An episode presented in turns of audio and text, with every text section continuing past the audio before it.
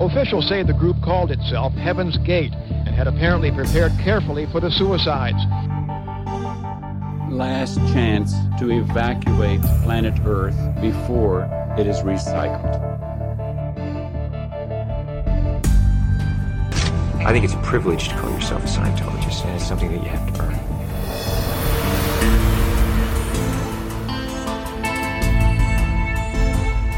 Sekta.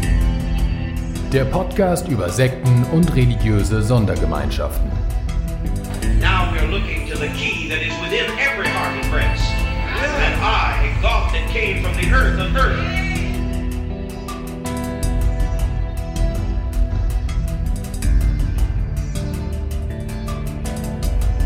Gott fiat lux.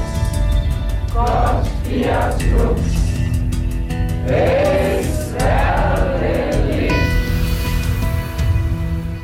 Hallo und herzlich willkommen zu dieser neuen Folge von Sektar.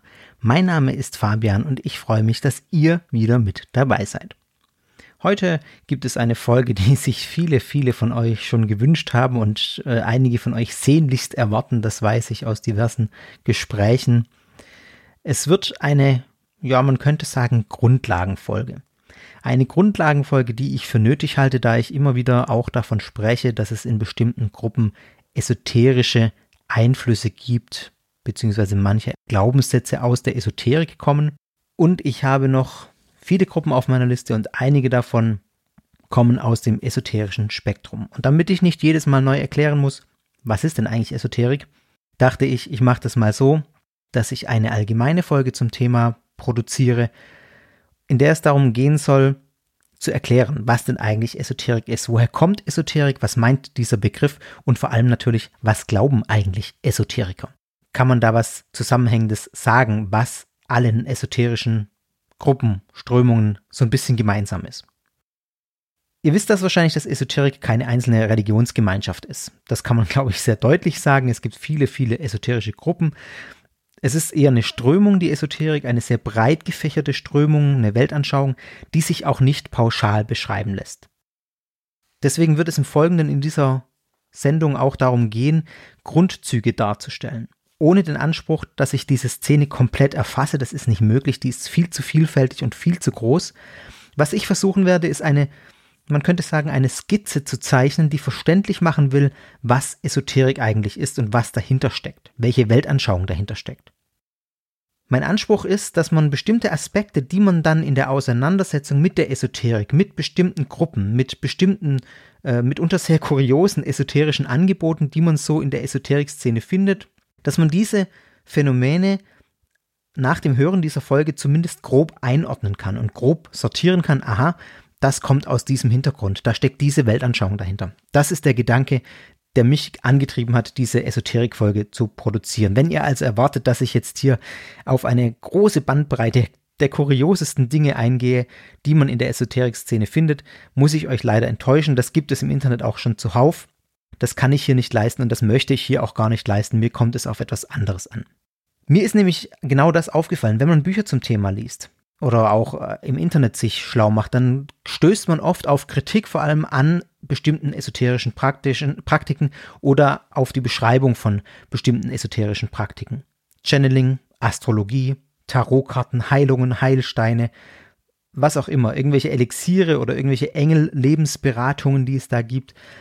Sehr selten oder mir ist es nur, wirklich nur sehr selten begegnet, ist eigentlich aber die Frage, welchen Ursprung diese Vorstellungen haben, welches Weltbild dahinter steckt, warum Menschen das glauben, die das anbieten, was, was da als größeres Ganzes dahinter steckt. Jetzt aber wieder genug Vorgeplänkel, lasst uns loslegen.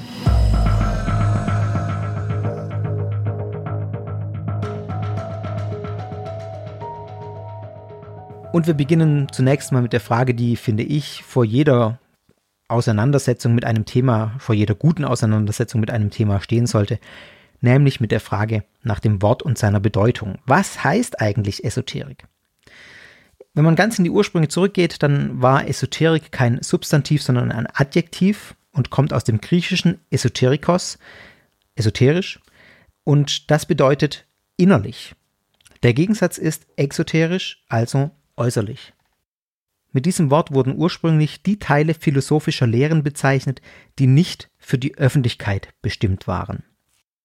Das kann man gleich sagen zu Beginn, das steht in einem gewissen Gegensatz zu dem, wie Esoterik heute wahrgenommen wird und auch heute agiert.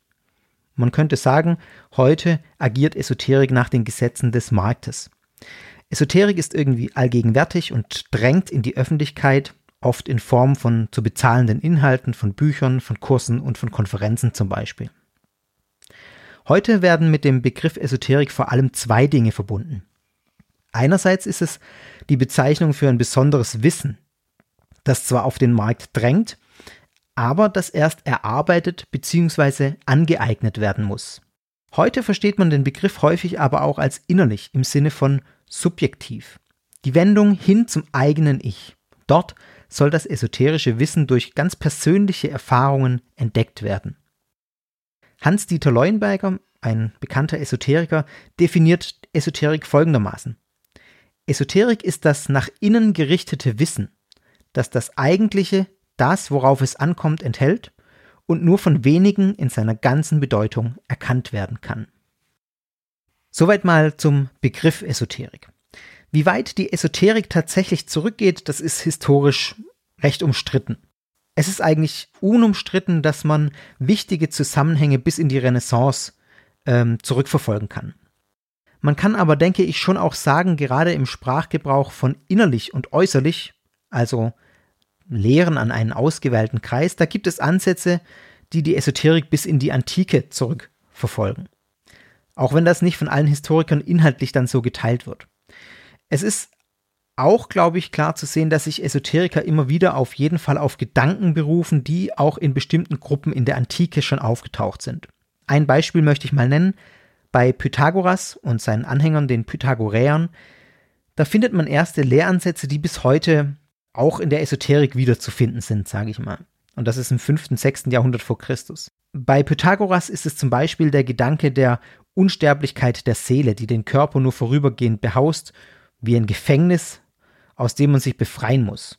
Damit verbunden war auch der Gedanke der Reinkarnation, die Erlösung von der körperlichen Existenz die man durch ein sittlich einwandfreies Leben anstrebt, das ja zunächst zu einer Wiedergeburt auf höherer Stufe führen sollte, schließlich aber zur endgültigen Befreiung von der Körperwelt durch Beendigung der Reihe der Wiedergeburten.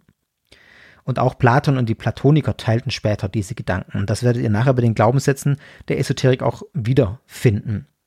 Wie gesagt, es ist historisch unklar, inwieweit hier tatsächlich ein lückenloser Rezeptionszusammenhang besteht, sage ich mal. Das kann man äh, sicherlich bestreiten. Aber was es auf jeden Fall zeigt, ist, dass sich die Esoteriker selbst auch auf ganz, ganz alte Traditionen berufen. Inwieweit das stimmt oder nicht, sei dahingestellt. Zur Esoterik im Sprachgebrauch der Moderne dann gibt es einen ursprünglich gleichbedeutenden Begriff, nämlich den Begriff des Okkultismus. Die beiden kamen im 19. Jahrhundert auf als Sammelbegriffe für alle möglichen tradierten, okkulten, magischen Praktiken und für eine Weltanschauung, die ja, im Prinzip eine umfassende Weltdeutung geben wollte. Damit wollte diese Weltanschauung eine Alternative sein zur modernen Wissenschaft und zur traditionellen Religion. Und dieser Anspruch, der zieht sich bis heute durch alle Formen moderner Esoterik.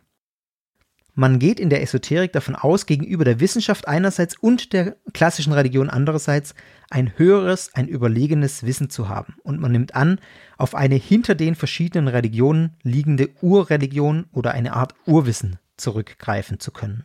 Dann begegnet häufig der Begriff New Age, wenn man sich mit der Esoterik beschäftigt. Dieser Begriff ist sehr eng mit Esoterik verbunden und in den USA werden auch heute noch alle möglichen esoterischen Teilgebiete mit diesem Begriff New Age bezeichnet. Bei uns spricht man eher von Esoterik. New Age kommt von der Vorstellung, dass ein neues Zeitalter die Zukunftshoffnung der Anhänger des New Age ist. Diese Vorstellung kommt, wie ganz vieles, das wir heute als esoterisch kennen, aus der Theosophie.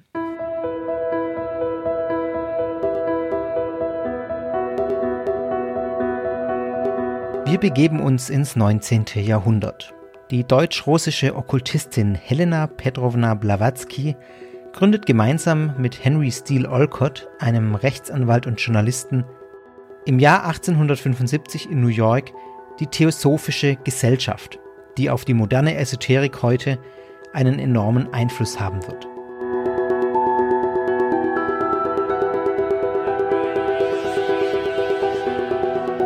Blavatsky hatte sich bereits seit vielen Jahren als spiritistisches Medium betätigt und angebliche Botschaften und Erkenntnisse vor allem über das sogenannte automatische Schreiben bekommen. 1875 beschlossen Blavatsky und Olcott anstelle der Geisterbeschwörungen nun nach den Grundlagen des Verborgenen, also des okkulten oder esoterischen Wissens über den Urgrund der Welt nach göttlicher Weisheit zu suchen. Der Zweck der Theosophischen Gesellschaft war damit gefunden.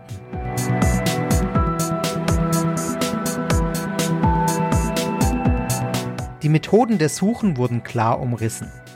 Okkultes Wissen eigne man sich, so war die Überzeugung, zum einen durch religionswissenschaftliche Studien westlicher und östlicher Herkunft an. Das hieß viele, viele Bücher lesen. Große Bibliotheken waren in den theosophischen Gesellschaften und bei den Anhängern der Theosophie keine Seltenheit. Zum anderen eigne man sich dieses Wissen durch den Empfang von Botschaften von höheren Meistern an, war die Überzeugung. Es ging nun also in der theosophischen Gesellschaft nicht mehr vorrangig um das Erzeugen von spiritistischen Wundern, so wie Helena Blavatsky es vorher getan hat, sondern es ging darum zu verstehen, wie diese Wunder überhaupt möglich sind, was sie bedeuten und was sie über Ursprung, Aufbau und Entwicklungsziel des Universums und der Menschheit lehren. Blavatsky verfasste auf Grundlagen ihrer Studien und Erkenntnisse zwei Bücher, die als Grundlage der Theosophie gelten. Die Entschleierte Isis ist das erste Buch und ihr Hauptwerk Die Geheimlehre, die Vereinigung von Wissenschaft, Religion und Philosophie. Diese Werke speisen sich sehr offensichtlich aus damals bereits bekannten Werken der okkulten Tradition. Blavatskys Erkenntnisse kommen also nicht aus dem Nichts, sondern basieren wiederum auf Dingen, die ihr überliefert wurden.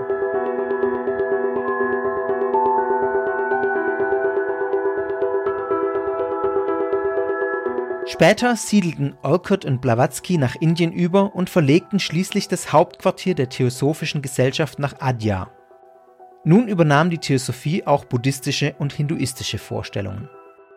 Die Theosophie ist also sehr stark mit westlichen okkulten Traditionen einerseits verbunden, aber auch mit Hinduismus und Buddhismus andererseits. Nach Blavatskys Tod gab es zahlreiche Spaltungen und mehrere theosophische Gesellschaften wurden gegründet. Unter anderem hat auch Rudolf Steiners Anthroposophie hier ihre Wurzeln. Die Theosophie ist nicht nur stark von Blavatskys Ideen geprägt, sondern auch von den Ideen der Menschen, die nach Blavatskys Ableben die Leitung übernommen haben. Zudem ist die Theosophie geprägt von einem sehr deutlichen Synkretismus, der viele verschiedene Vorstellungen integriert. Selbst das Selbstverständnis der Theosophie ist so einfach nicht zu formulieren. Manche Theosophen sehen sich explizit nicht als Religion, andere aber sagen, die Theosophie sei die höchste Synthese aller Religionen.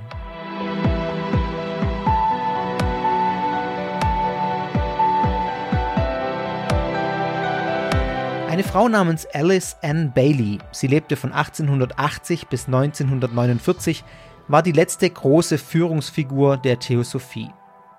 Auf Bailey geht der Glaubenssatz zurück, dass sich zu der biologischen Evolution auch eine geistige Evolution geselle, bei der das Universum in sieben aufsteigenden Stufen vom grob zum feinstofflichen emporsteige. Die symbolische Bedeutung der sieben findet sich an vielen anderen Stellen von der Kosmologie bis zur Organisation theosophischer Gesellschaften wieder. So ist zum Beispiel die Rede von sieben Chakren, sieben Energiefeldern oder sieben Planeten.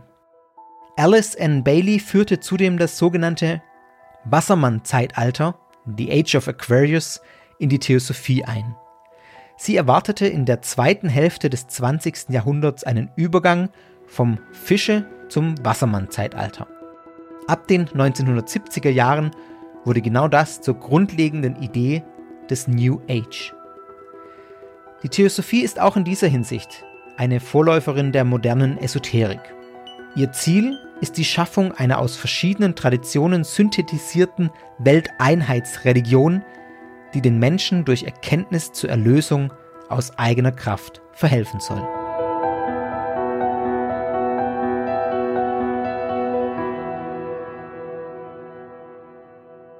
Inzwischen spielen diese Utopien des New Age, des neuen Zeitalters, nur noch eine untergeordnete Rolle. Ich glaube, das kann man so sagen. Wenn wir heute über Esoterik reden, dann sprechen wir meistens von dem Esoterikmarkt, der euch bekannt sein dürfte, schon wenn man in die Buchhandlungen geht.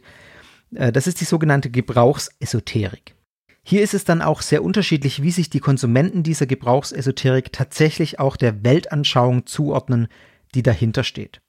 Und es ist auch so, dass bei manchen Anbietern bestimmte Aspekte der Lehre im Vordergrund stehen und manche andere Aspekte gar nicht auftauchen oder nur sehr subtil. Das heißt, Esoterik kann beschrieben werden als eine Weltanschauung und keine klassische Religion.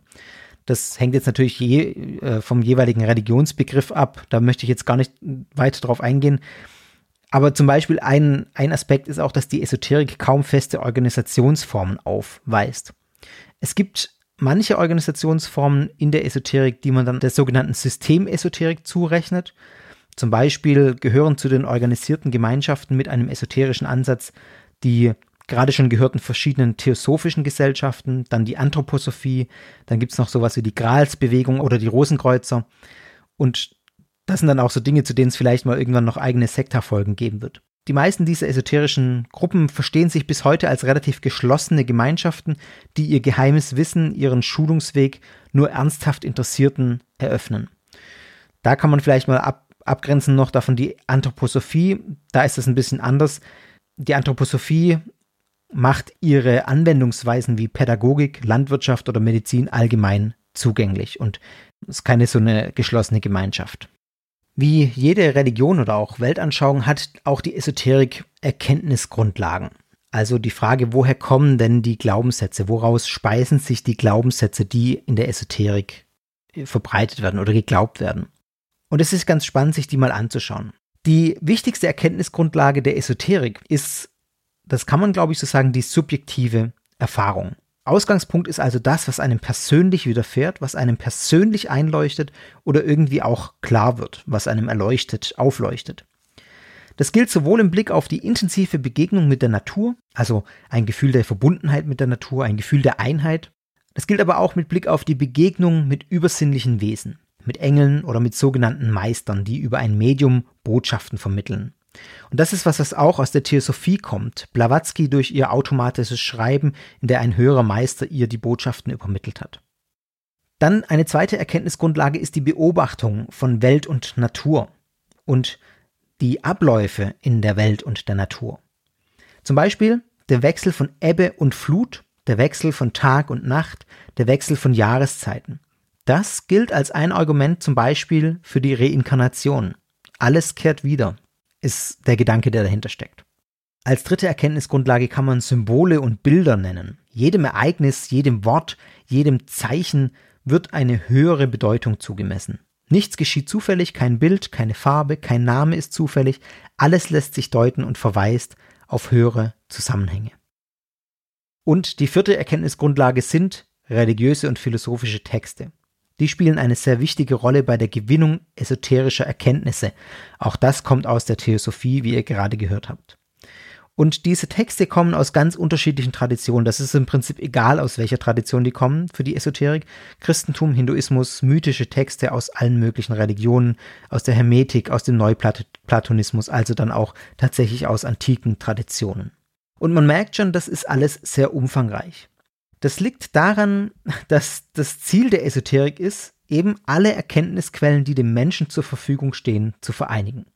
Von der Naturwissenschaft hin über die Philosophie bis zur Religion. Daraus, aus all diesen Aspekten, soll ein umfassendes esoterisches Wissen entstehen. Das geht ja auch aus Blavatskys Hauptwerk der Theosophie hervor, die Geheimlehre, die Vereinigung von Wissenschaft, Religion und Philosophie, da steckt das schon drin. Und das hat eine wichtige Folge nämlich die, dass auch nicht qualitativ unterschieden wird zwischen den Erkenntnisquellen. Daraus entsteht dann das, was wir allgemein als Geschwurbel wahrnehmen. Es wird Wissenschaftlichkeit proklamiert, weil die Wissenschaft auch eine Erkenntnisquelle ist, die aber qualitativ auf der gleichen Ebene steht wie subjektive Erfahrung zum Beispiel, wie diese Erfahrung der Begegnung mit Engelwesen. Und dadurch wird das komplett vermischt. Wissenschaftliche Begriffe werden dann in einem völlig anderen Kontext verwendet äh, man muss sagen, aus naturwissenschaftlicher Sicht dann faktisch falsch benutzt. Und das sorgt alles dafür, dass man bei der Esoterik oft den Eindruck hat, da werden naturwissenschaftliche Begriffe benutzt. Letztlich hat das mit der Naturwissenschaft aber nichts mehr zu tun. Bitte erstmal in, in dem Teil der Folge erstmal deskriptiv verstehen. Ich werde da später noch drauf eingehen.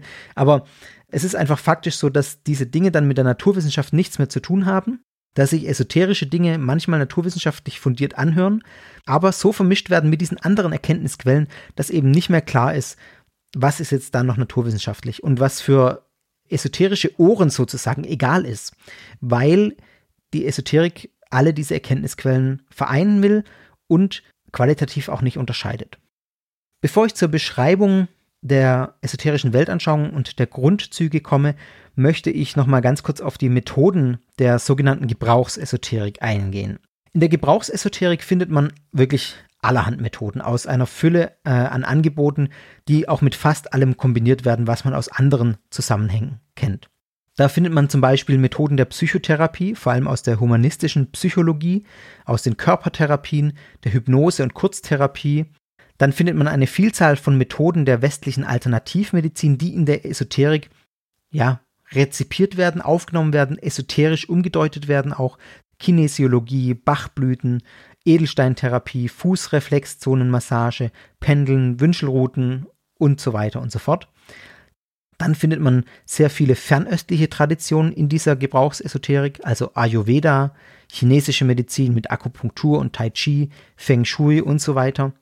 Man findet sehr viele Methoden des westlichen Okkultismus, vor allem aus dem Spiritismus, also Trance-Techniken, Channeling, das ist sehr verbreitet, und auch das sogenannte Geistheilen fällt in diese Kategorie. Dann Methoden aus der Astrologie, äh, das zum Beispiel das Erstellen von Horoskopen, das dürftet ihr alle kennen, das Hellsehen und andere Deutetechniken, die für das Leben relevant sein wollen, zum Beispiel Tarotkarten legen, Kristallkugel sehen und so weiter. Was auch verbreitet ist, sind Meditations- und Ekstasetechniken, die ursprünglich auch aus fernöstlichen Religionen Einzug gefunden haben, zum Beispiel aus dem Hinduismus. Da kann man Yoga und transzendentale Meditation nennen oder dem tibetischen Buddhismus und zum Teil findet man auch Techniken aus Neureligionen. Da ist zum Beispiel ganz prominent das Reiki zu nennen. Bei dieser Aufzählung, die ich jetzt mal gerade runtergeratet habe, da sieht man schon sehr deutlich, wie synkretistisch die esoterische Weltanschauung ist. Und zwar gewollt, aus sich selbst heraus begründet. Es ist ein Synkretismus, also Synkretismus heißt, man sucht sich so aus allem, äh, aus ganz vielen Dingen etwas zusammen und verbindet es in seiner eigenen Weltanschauung. Und dieser Synkretismus, der gilt eben in der Esoterik nicht nur weltanschaulich, religiös, sondern auch was die Methoden angeht. Da wird alles praktiziert und angewendet und es gibt wahrscheinlich nichts, was man nicht esoterisch integrieren könnte.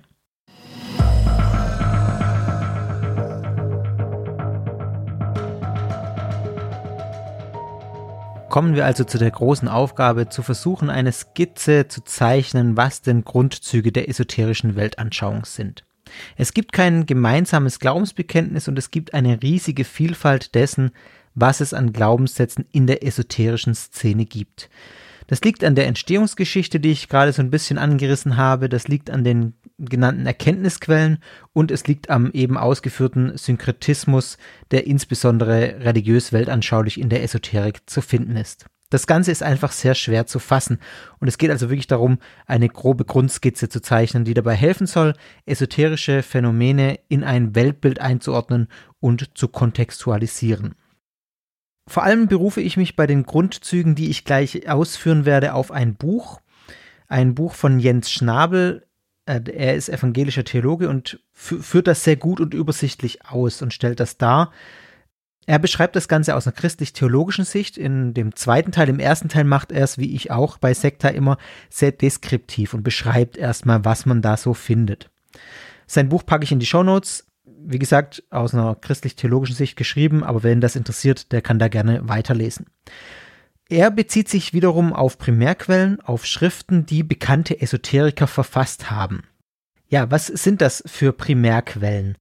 Zum einen sind es Schriften aus der Theosophie, also von Helena Blavatsky, die ja die, The die Esoterik heute sehr prägen und aus denen viele grundlegende Gedanken kommen. Weitere wichtige Schriften stammen von, man könnte sagen, zeitgenössischen Esoterikern. Vor allem möchte ich hier zwei nennen, die wirklich umfassende Schriften und viele, viele Bücher verfasst haben und die in der Esoterik sehr breit rezipiert werden. und deshalb auch vieles, was in der Esoterik so gelehrt und geglaubt wird, tatsächlich auch repräsentieren. Zum einen ist da Thorwald Detlefsen. Er hat gelebt von 1946 bis 2010 und Detlefsen war Psychologe und hat sich mit psychotherapeutischen Methoden auseinandergesetzt. Und ich glaube, man übertreibt nicht, wenn man sagt, dass Detlefsen einer der einflussreichsten deutschsprachigen Esoteriker war, äh, beziehungsweise seine Schriften auch heute noch sind. Er hat zum Beispiel die Reinkarnationstherapie entwickelt, die in esoterischen Kreisen durchaus verbreitet ist. Eines seiner Hauptwerke ist das Buch Schicksal als Chance, in dem viele der Glaubenssätze, die ich gleich auch ausführen werde, ja, zu finden sind. Zum anderen nenne ich einen Mann, der euch oder den allermeisten von euch bekannt sein dürfte, denn er ist tatsächlich auch über die Esoterik hinaus, über esoterische Kreise hinaus bekannt. Rüdiger Dahlke. Dahlke ist 1951 in Berlin geboren und mit Sicherheit jemand, der heute in der esoterischen Szene enorm viel Aufmerksamkeit genießt und einen großen Einfluss hat. Dahlke ist selber studierter Mediziner, er war anfangs auch ein Weggefährte von Thorwald Detlefsen und hat an dessen Institut für außerordentliche Psychologie, das Detlefsen gegründet hat, eine Ausbildung zum Reinkarnationstherapeuten gemacht. 1983 haben die beiden ihr, man könnte fast sagen, Standardwerk in der Esoterik verfasst. Oder wenn man in der Esoterik von Krankheiten spricht, ist das ein Standardwerk, würde ich sagen, das man immer wieder findet. Krankheit als Weg. Dahlke hat dann noch mehrere andere Bücher zum Thema Krankheit geschrieben, die aber gedanklich sehr viel immer aus Krankheit als Weg auch aufnehmen und darauf basieren. Ende der 80er Jahre haben sich die Wege der beiden von Detlefsen und äh, Dahlke getrennt aufgrund inhaltlicher Differenzen. Dahlke hat ja sehr viele Bücher geschrieben, äh, von ihm findet man aber auch sehr viele Vorträge zum Beispiel auf YouTube. Also wenn ihr euch äh, Dahlke mal genau anschauen wollt, dann sind die Quellen zu ihm leicht zugänglich. Gut, diese beiden Namen sollte man, glaube ich, auf jeden Fall mal gehört haben im Kontext von Esoterik. Es gibt natürlich noch viele, viele mehr. Ich muss mich aber auch irgendwie begrenzen und äh, vielleicht schaue ich mir die ein oder andere schillernde Figur der Esoterik, Christina von Dreien zum Beispiel, eine sehr junge Esoterikerin in der Schweiz oder äh, andere Gestalten, nochmal genauer an. Kommen wir zu den Grundzügen und das sind sechs Grundzüge, die ich insbesondere nennen möchte. Zum einen die Einheit. Der Grundgedanke der Einheit. Alles ist eins.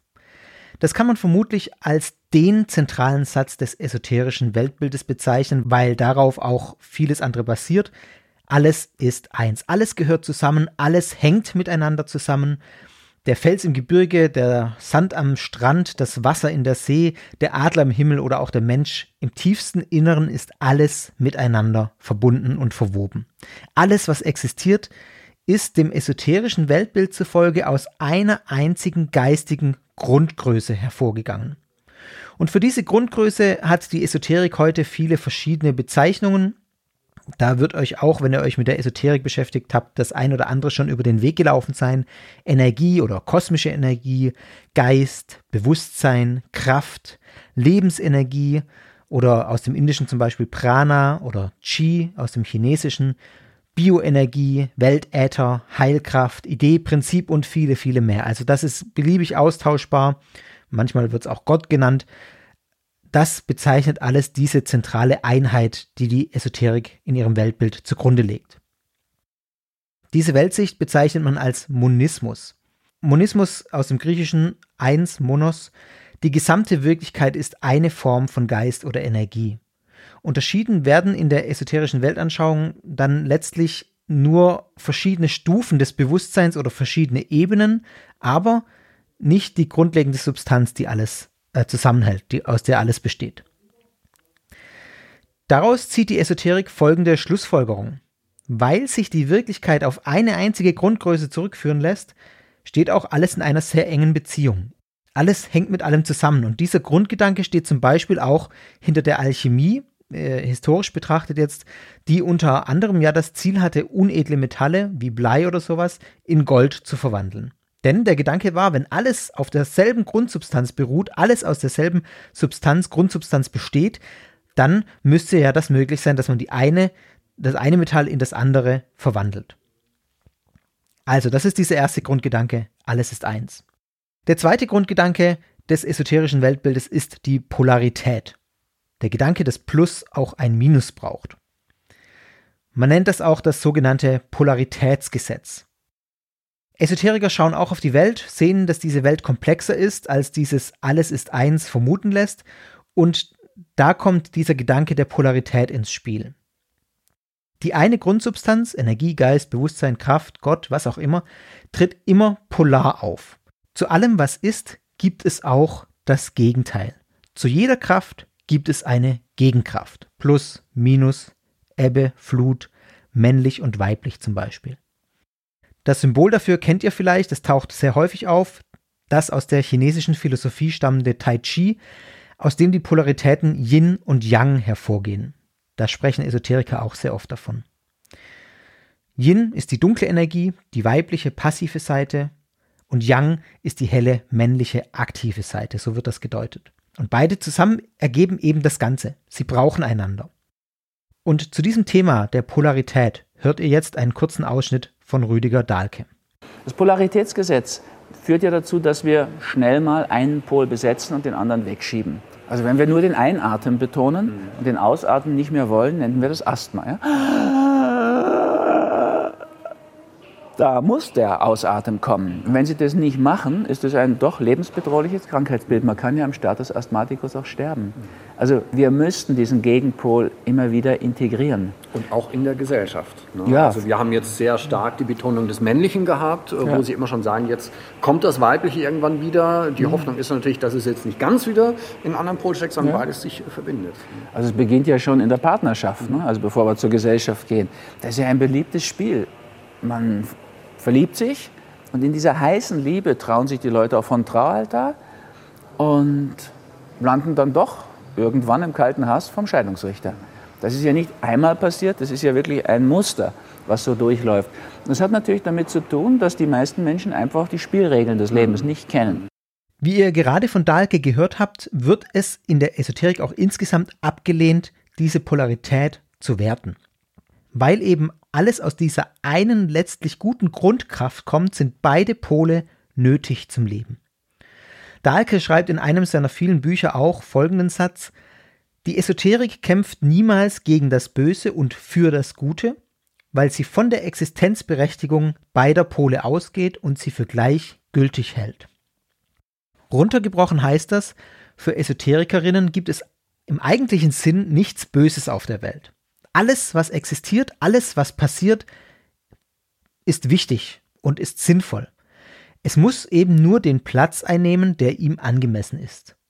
Und die Aufgabe des Menschen ist, wie wir auch bei Dahlke gerade in Ansätzen gehört haben, diese verschiedenen polaren Kräfte in sich und zum Beispiel auch in der Partnerschaft, in der Gesellschaft oder in der Welt in Balance zu halten. Ein dritter Gedanke des esoterischen Weltbildes ist das ja, zyklische Weltbild, könnte man äh, sagen. Die Welt kann in der esoterischen Weltanschauung als Kreislauf beschrieben werden. Alles war einmal eins in der Ureinheit, die ich gerade beschrieben habe. Thorwald Detlefsen spricht dann von einer Art Sündenfall, von einer Absonderung von dieser Ureinheit. Man könnte vielleicht sagen, aus dem kosmischen Bewusstsein wird das Ich-Bewusstsein des Einzelnen, aus Gott wird die Schöpfung, um mal dieses Bild zu nutzen, aus dem Geist wird die Materie. Und so kommt die Polarität in die Welt, die wir gegenwärtig haben.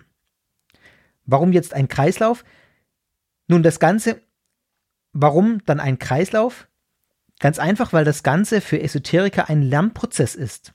Das Ziel ist es nämlich, diese Ureinheit, die es einmal gab, wiederherzustellen.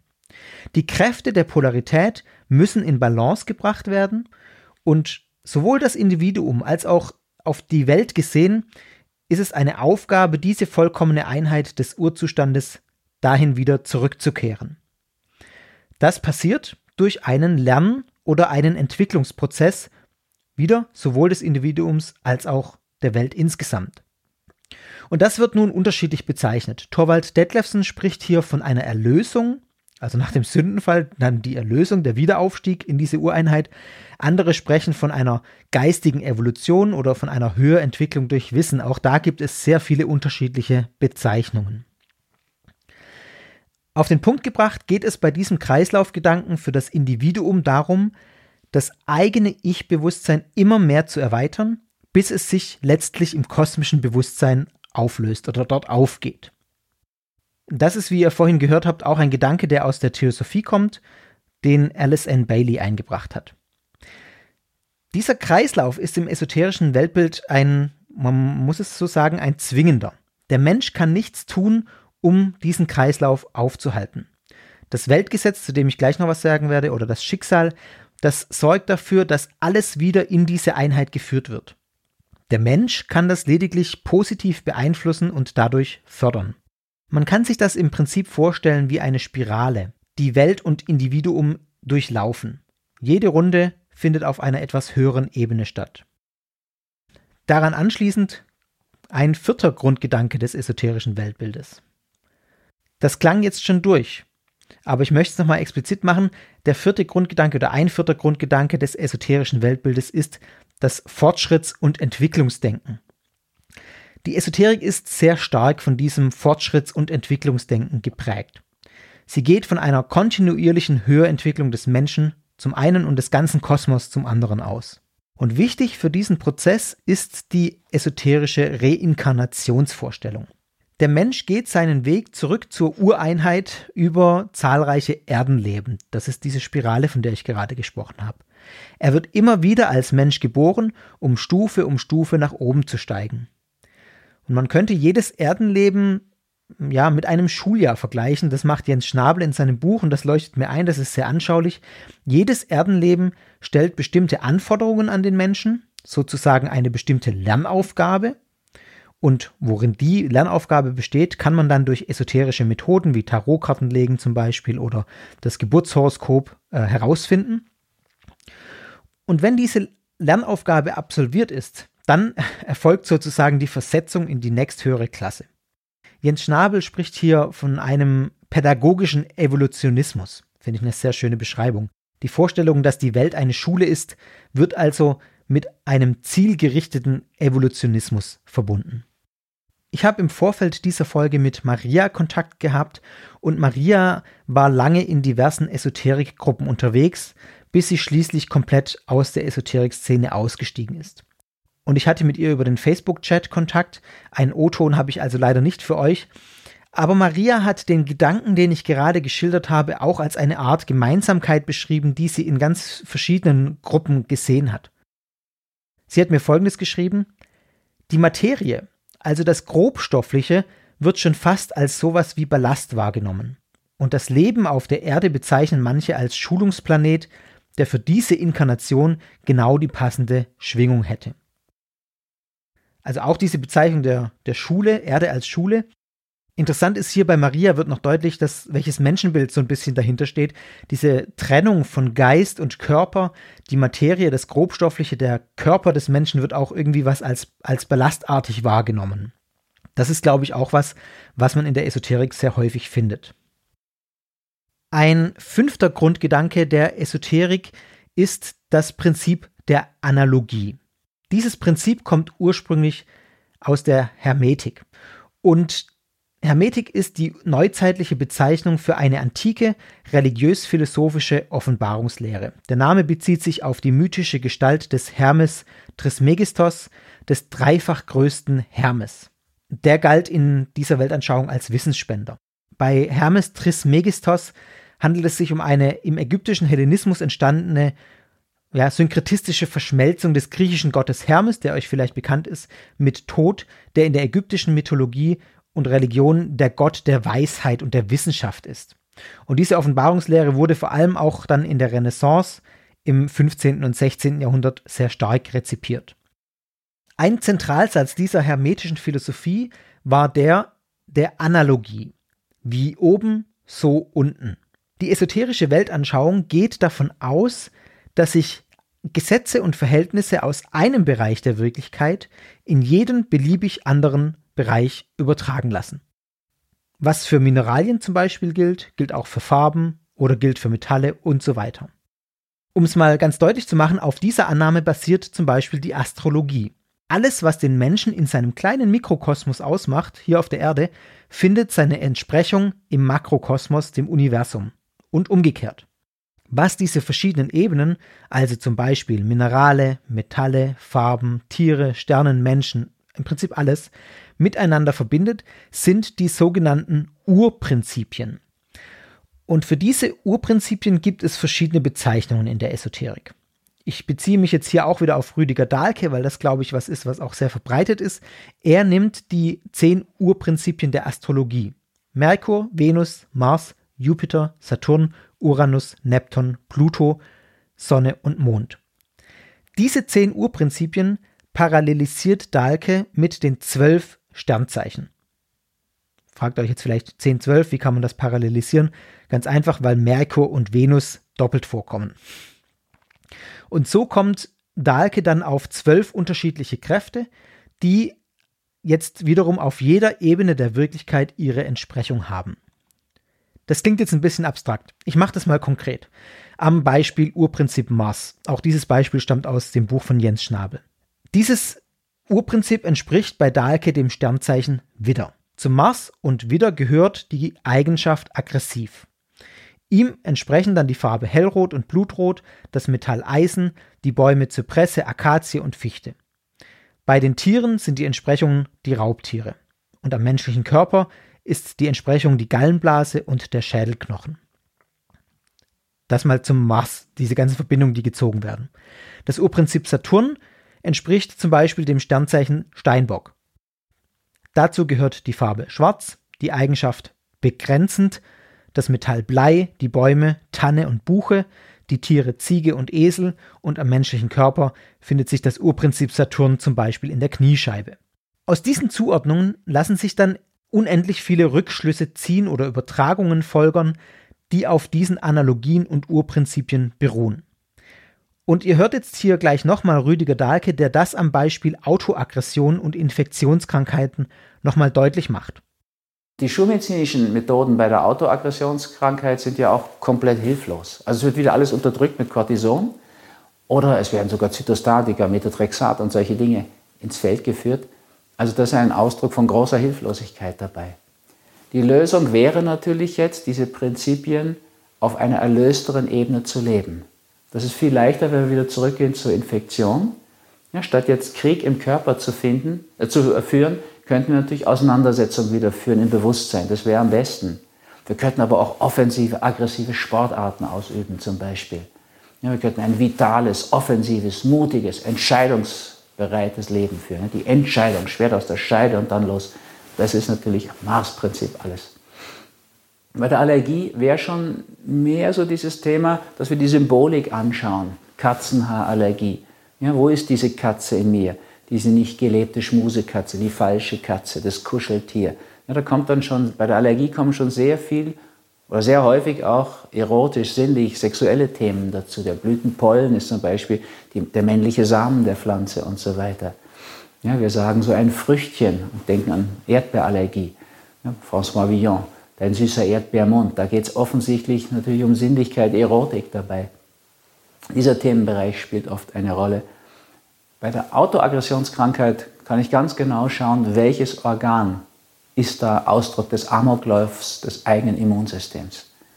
Ja, also die Schilddrüse zeigt eben, da zerstört sich jemand das Organ seiner Entwicklung sozusagen bei der Niere eben sagten wir das Partnerschaftliche, also der Ausgleich zwischen Yin und Yang, zwischen Säure und Basis, die Thematik.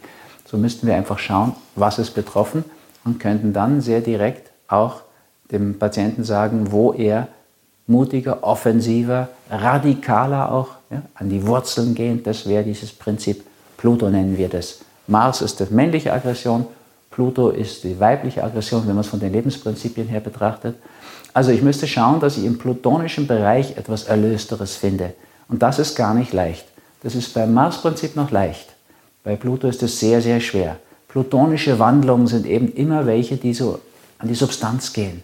Das ist Stirb und Werde, von dem Goethe spricht. Das sind diese Gegensätze. Also wenn wir die Entwicklung anschauen, vom Saulus zum Paulus, das ist eine plutonische Wandlung. Da wird der Christenmörder schlechthin, der Saulus, der so viele Christen umgebracht hat, zum Paulus, dem politischen Propagandisten des Christentums, der das Christentum erst über die Welt verbreitet.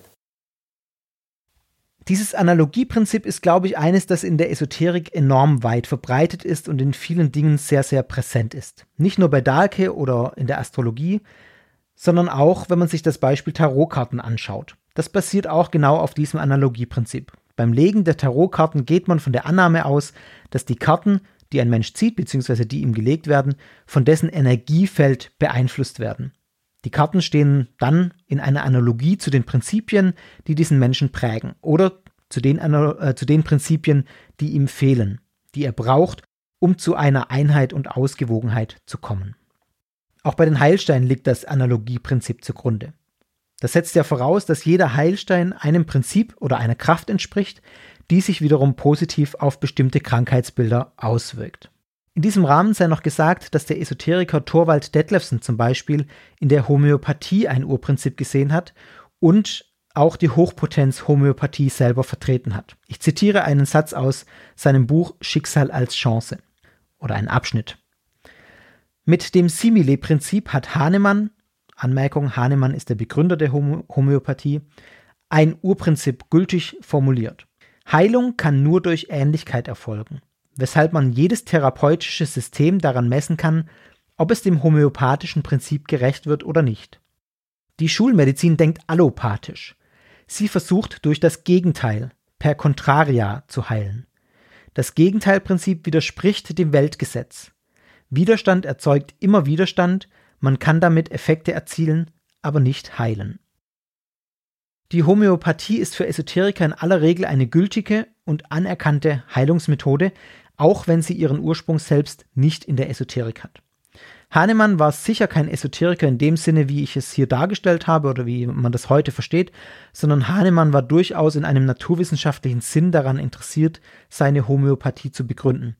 Man muss nur leider sagen, rein deskriptiv, er unterlag von Beginn an tragischerweise fatalen Fehlschlüssen, die bis heute nachwirken und äh, weswegen wir heute die Homöopathie an der Backe haben. So viel sei mir als kleiner Kommentar mal gegönnt. Der sechste Grundgedanke der esoterischen Weltanschauung ist der des Weltgesetzes.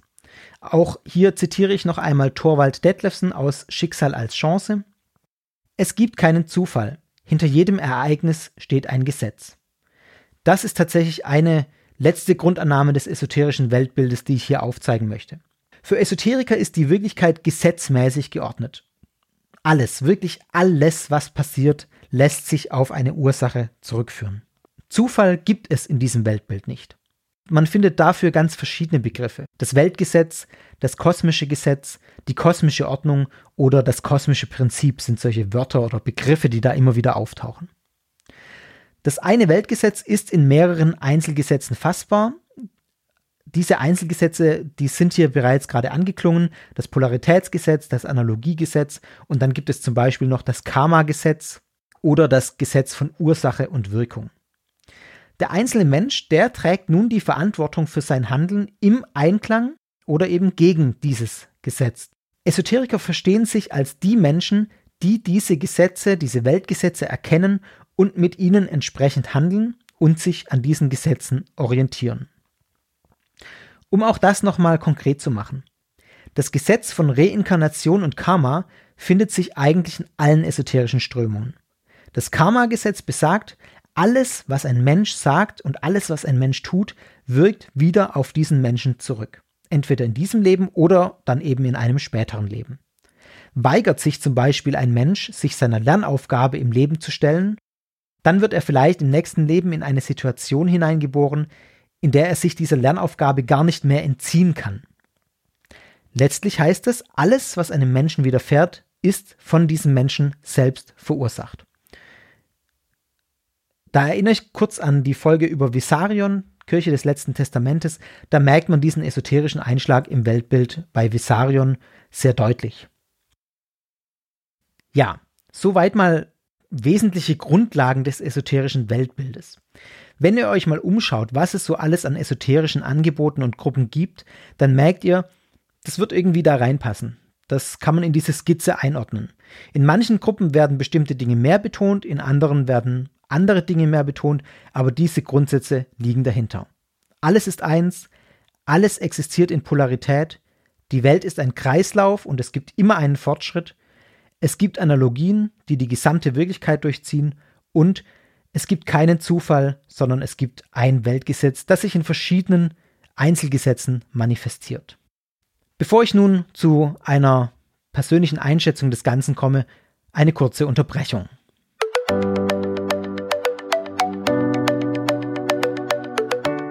Folge von Sekta wird gesponsert vom qualitativen Quantenschreiben.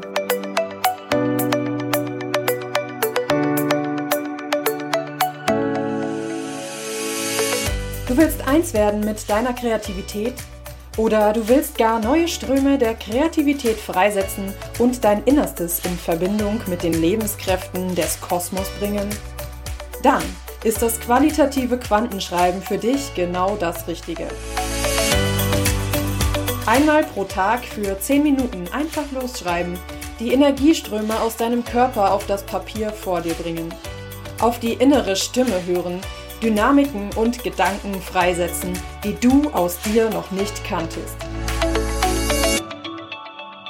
Das qualitative Quantenschreiben basiert auf lange überlieferten kreativen Schreibtraditionen der östlichen Mystik und wurde methodisch auf das 21. Jahrhundert angepasst. Die Materialien für Papier und Stifte wurden energieschonend gewonnen, damit möglichst wenige Fasern zerstört und damit deenergetisiert werden. So ist die Einheit mit den Ressourcen gewährleistet. Sichere dir jetzt unter qualitatives-quantenschreiben.de dein Starterpaket zum Einführungspreis. Du erhältst die Anleitung und Hintergründe zur Methode, einen Schreibblock, hochenergetisiertes Quantenpapier und zwei speziell für das Quantenschreiben entwickelte Schreibstifte. Jetzt, für eine kurze Zeit für 49 Euro. Für Sektorhörer gibt es ein besonderes Angebot. Für euch gibt es gratis einen Quantenspitzer dazu. Herkömmliche Spitzer zerstören die Fasern der Schreibstifte. Der Quantenspitzer aber arbeitet auf Ebene der kleinsten Teilchen, der Quarks. So sorgt er dafür, dass die energetischen Eigenschaften erhalten bleiben.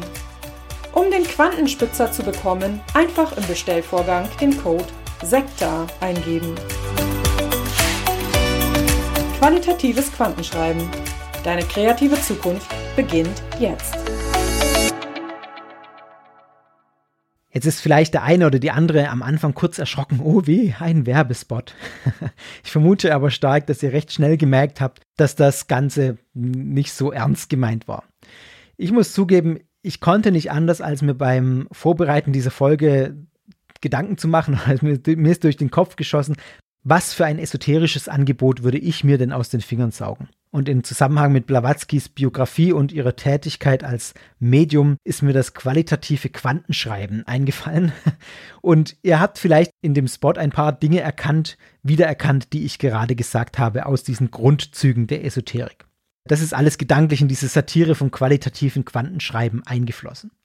Es ist also nicht nur Blödsinn, natürlich zum Großteil Blödsinn, aber es soll tatsächlich so ein bisschen beispielhaft dafür stehen, wie der Esoterikmarkt, glaube ich, auch funktioniert. Es hat keine halbe Stunde gedauert, mir diesen Blödsinn vom qualitativen Quantenschreiben aus den Fingern zu saugen.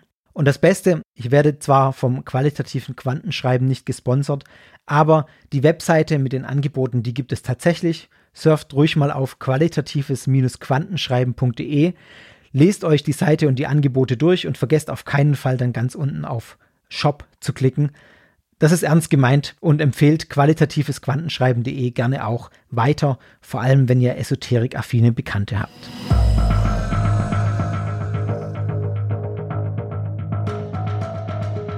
Jetzt aber wieder zurück zum ernsthaften Teil. Diese doch satirische Zwischeneinlage soll überleiten zu einem recht ausführlichen Abschnitt indem ich verschiedene Aspekte der Esoterik-Szene und der esoterischen Weltanschauung, wie ich sie gerade dargelegt habe, genauer beleuchte. Was bisher deskriptiv war, soll jetzt auch durchaus gewertet werden und aus meiner Sicht kritisch eingeordnet werden. Es kommen auch noch andere Stimmen zu Wort. Zum einen hört ihr nochmal von Maria, der Aussteigerin aus der Esoterik-Szene, und zum anderen habe ich ausführlich mit Eileen gesprochen, die selbst in ihrer Jugend esoterisch aufgewachsen ist, deren Eltern heute noch Esoteriker sind, die sich aber heute als promovierte Naturwissenschaftlerin selbst in der Aufklärung über Verschwörungsmythen und Esoterikbehauptungen engagiert. Von ihr hört ihr nachher noch O-Töne. Wenn man heute auf die Esoterik-Szene blickt, dann wird schnell deutlich, dass da viel Geld im Spiel ist. Ich habe keine ganz aktuellen Zahlen gefunden, aber Zahlen aus dem Jahr 2011, jetzt dann zehn Jahre alt. Damals wurden rund 25 Milliarden Euro Umsatz im Jahr in Deutschland allein durch Esoterikprodukte erzielt. Esoterik ist also ein finanziell großes Geschäft, das kann man, glaube ich, getrost so sagen. Und die Frage, die sich mir gestellt hat, ist das bei der Esoterik systemimmanent? Gehört das also unabdingbar zur Esoterik dazu? Ich glaube, ganz so weit würde ich vielleicht nicht gehen. Aber ich glaube, dass die Esoterik so eng damit verwoben ist und dass dort so viel Geld investiert wird, liegt auch an der Weltanschauung an sich. Nämlich vor allem, glaube ich, wegen des Gedankens der ständigen Fortentwicklung und des Fortschreitens. Das Individuum muss sich immer weiterentwickeln das ist ein ewiger Prozess, oder kein ganz ewiger, aber ein langer Prozess, zieht sich über mehrere Leben hinweg. Dazu muss das eigene Denken stetig weiterentwickelt werden. Und das geschieht natürlich über Kurse, über diverse Sitzungen mit anderen Esoterikern und Esoterikerinnen, über bestimmte Produkte, die ähm, ein Leben auf die richtige Bahn bringen sollen. Das ist sicherlich nicht in allen Teilbereichen der Esoterik der Fall. Aber gerade dann, wenn Esoterik auf den freien Markt drängt, wie wir es ja in der Esoterik-Szene beobachten, kann man das aus meiner Sicht schon sehen. Verbunden wird das dann mit Heilungsversprechen, dazu sage ich gleich separat nochmal was, und dann wird es nämlich besonders kritisch. Es ist eine Sache, ob sich jemand einen Stein für ein paar hundert Euro ins Zimmer legt, um von dessen angeblicher Energie zu profitieren oder so. Das kann man machen, wenn man das Geld dafür hat. Es ist nochmal ein anderes Kaliber, wenn ich tatsächlich viel Geld in entsprechende Therapien stecke, die letztlich wissenschaftlich nicht belegbar sind und dann auch schwere Krankheiten wie zum Beispiel Krebs nicht wissenschaftlich medizinisch behandeln lasse, sondern mich lieber meiner Heilerin oder meinem Heiler anvertraue, dem ich dann auch viel Geld zahle.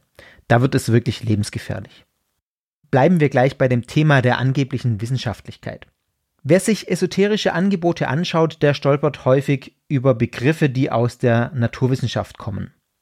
Zum Beispiel häufig aus der Physik. Manche esoterischen Angebote klingen dann auch sehr wissenschaftlich. Es wird darauf verwiesen, dass bestimmte Dinge naturwissenschaftlich belegt seien. Ein Beispiel möchte ich euch da zitieren von äh, Holm Hümmler. Er ist Physiker und hat das Buch Relativer Quantenquark geschrieben und hat auch eine Webseite, einen Blog, quantenquark.com. Er schreibt von einer Hebamme, die offenbar Esoterikerin ist, die Folgendes sagt. Die moderne Quantenphysik zeigt uns unabweisbar, dass bereits das bloße Beobachten eines Vorgangs bereits dessen Verlauf verändert. Deshalb sollte eine Frau auch keine Personen während der Geburt um sich haben, die nicht daran glauben, dass sie natürlich und lustvoll gebären kann. Es wird hier also auf die Physik Bezug genommen und dann wird eine Analogie gezogen. Völlig logisch in der esoterischen Weltanschauung, ihr habt es gerade gehört, das Analogiegesetz. Völlig außer Acht gelassen wird dabei aber, dass das naturwissenschaftliche Verständnis dafür, was die Physik beschreibt, völlig fehlt. Denn den Beobachtereffekt, von dem die Hebamme spricht, den gibt es tatsächlich. Dahinter steckt aber etwas komplett anderes. Das steht dann in dem Blogbeitrag von Holm Hümmler, was da sich genau dahinter verbirgt. Ich packe den auch in die Show Notes. Ich führe das jetzt nicht aus, weil ich es vermutlich sowieso falsch wiedergeben würde. In einer Folge des Podcasts Nachgefragt von Michaela auch den schiebe ich euch in die Show Notes als Link. Ist Holm Hümmler zu Gast und spricht auch ausführlicher genau über dieses Thema. Viele Begriffe werden, so sagt Holm Hümmler dort auch, aus der Physik übernommen oder aus anderen Naturwissenschaften, ohne dass sie in irgendeiner Weise auch nur korrekt dargestellt werden. Es ist eher so eine schlagworthafte Verwendung, um wissenschaftlich zu klingen. Die Naturwissenschaft wird quasi herangezogen als Beweis für das eigene Weltbild nach dem Analogieprinzip. Alles ist eins, alles ist miteinander verbunden. Holm Hümmler nennt dann ein weiteres äh, Beispiel, das Prinzip der Verschränkung. Auch das findet man in der Physik. Das meint aber wiederum was völlig anderes, als es dann in der Esoterik dargestellt wird. Und man kann das keinesfalls als den Beleg herziehen, zu dem es gemacht wird, nämlich dass alles mit allem verschränkt ist.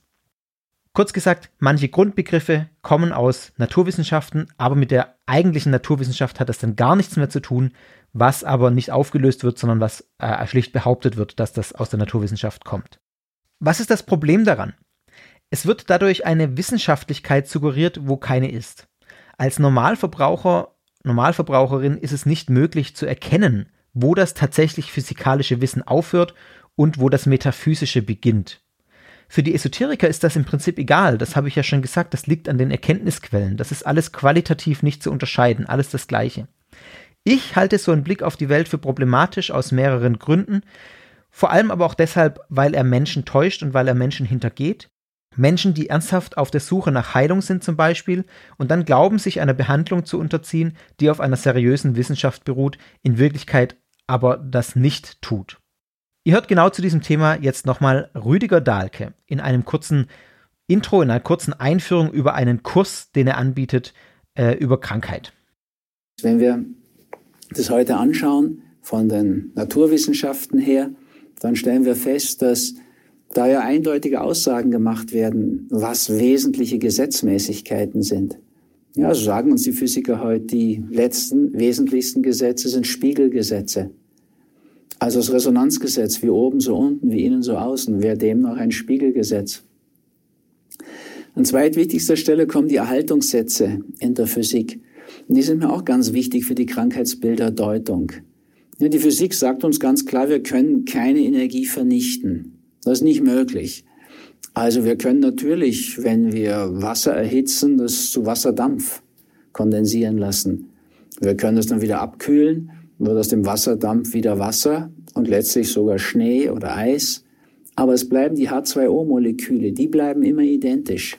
Wir können sozusagen die H2O-Moleküle durch die verschiedenen Aggregatzustände umwandeln, aber wir können kein einziges H2O-Molekül vernichten. Wir können eigentlich nichts aus dieser Welt schaffen. Und dazu sind wir wirklich viel zu klein. Was schaffen wir gar nicht? Wir können einfach umwandeln. Und eine Medizin, die das versteht, ist viel, viel wirksamer nach meinen Erfahrungen. Also etwa die traditionelle chinesische Medizin, die Energien umwandelt, die an einer Stelle sediert, wo es notwendig ist, Energie rauszieht und an anderer Stelle wieder tonisiert, wo man Energie hineinstecken muss. Das kann man mit Nadeln machen, das kann man mit Druck machen im Sinne der Akupressur, das kann man mit Moxibustion machen, mit Wärme. Das kann man auch über Ernährung machen und Bewegung, Tai Chi, Qigong und so weiter. Es ist also Energielenkung. Aber wir können die nicht vernichten. Wir können nichts aus der Welt schaffen letztlich. Ja, wir können Dinge beseitigen, aber wie das Wort so ehrlich sagt, das Beseitigte, das ist dann auf die Seite geschoben. Das ist nicht aus der Welt. Das ist erstmal aus unserer Sicht geschoben. Ja, das ist dann etwas, was wir sagen würden, was zum Schatten wird. Was dann aus dem Bewusstsein verdrängt wird, in den Schatten geschoben wird und dann dort aber sich somatisiert wie die Schulmedizin auch, auch sagt, sich verkörpert. Das ist ja letztlich unsere Grundthematik. Für einen religiösen Menschen, einen spirituellen Menschen verkörpert sich die Seele am Anfang des Lebens. Und dann ist unsere Aufgabe während des Lebens, den Körper zu beseelen. Der für mich vielleicht problematischste Punkt an dieser Weltsicht der Esoterik findet sich dann tatsächlich auch genau da, nämlich da, wo es um Krankheit und Heilung geht. Zum Schluss habt ihr jetzt gerade von Dahlke auch nochmal den Gedanken gehört, dass die Welt eine Schule ist. Etwas anders ausgedrückt, die Aufgabe des Menschen ist es, den Körper während des Lebens zu beseelen, sagt Dahlke. Was hier jetzt aber wieder ganz, ganz deutlich wurde, wie, wie Dahlke auf die Physik Bezug nimmt. Ich bin kein Physiker, aber mutmaßlich würde jeder Physiker bei dem, was Dahlke sagt, an die Decke gehen. Ihr könnt mir ja gerne mal Feedback geben, wenn ihr Physiker seid mir scheint selbst als physikalischer Laie sehr wagemutig, den physikalischen Energieerhaltungssatz, den ich aus der Schule noch kenne, auf irgendwelche Energien anzuwenden, die physikalisch überhaupt nicht nachgewiesen sind und auch mit Physik rein gar nichts zu tun haben. Die Probleme des Menschen sind Energie, die man nicht verdrängen kann, die sich dann wieder im Körper manifestiert. Und Dahlkes Aussage, wir können nichts aus der Welt schaffen, liefert dann auch gleich einen Ansatz dafür, wissenschaftlich-medizinischen Behandlungen die Wirksamkeit überhaupt abzusprechen. Und ihr hört Rüdiger Dahlke jetzt gleich nochmal aus dem gleichen Video ein anderer Ausschnitt. Das ist ein Ansatz, der uns näher geht, der wirklich Psychosomatik meint, also Körper und Seele zusammenbringt und uns auch näher geht damit. Warum sollte ein Magengeschwür, was sich da in die Tiefe frisst, nicht eine Bedeutung, einen Sinn haben? Da frisst sich etwas in die Tiefe, da frisst etwas eben der Besitzer des Magens, Magengeschwürs etwas in sich hinein. Und das wollen wir deuten. Was Form hat, hat auch eine Gestalt, bekommt eine Bedeutung für uns. und gibt Sinn. Und den Sinn wollen wir erforschen. Das ist ein ganz wichtiger Punkt, dass wir Sinn finden und sinnvoll leben. Das gilt aber auch für all die Millionen, die eine Depression haben. Die haben auch eine Antriebsstörung und finden keinen Sinn mehr in dieser Art des Lebens. Aus meiner Sicht ist aber bei jedem Krankheitsbild sinnvoll, dass wir auf die Sinnsuche gehen. Und wenn wir den Sinn dahinter nicht finden, dann kommen wir nicht an das letzte Thema dran. Auch das ist ganz bezeichnend für die Esoterik und das Bild von Krankheit in der Esoterik. Alles, wirklich alles hat einen Sinn. Sinnloses gibt es nicht. Infektionen, körperliche Krankheiten, alles muss einen Sinn haben. Ich muss ganz offen sagen, ich halte das für Quatsch. Und dabei bitte nicht falsch verstehen, es gibt ja die Psychosomatik, die durchaus auch wissenschaftlich belegbar ist, dass die Psyche eines Menschen Auswirkungen auch auf das körperliche Wohlbefinden hat. Das muss man im Blick behalten und das kommt vielleicht, auch da bin ich kein Experte, in vielen Bereichen der heutigen wissenschaftlichen Medizin zu kurz. Vielleicht hat sich das in den letzten Jahren auch geändert. Aber das ist vielleicht auch der Bereich, der am meisten leidet, wenn Ärzte zum Beispiel unter Zeitdruck stehen und nicht mit den Patienten reden können, weil sie keine Zeit dafür haben.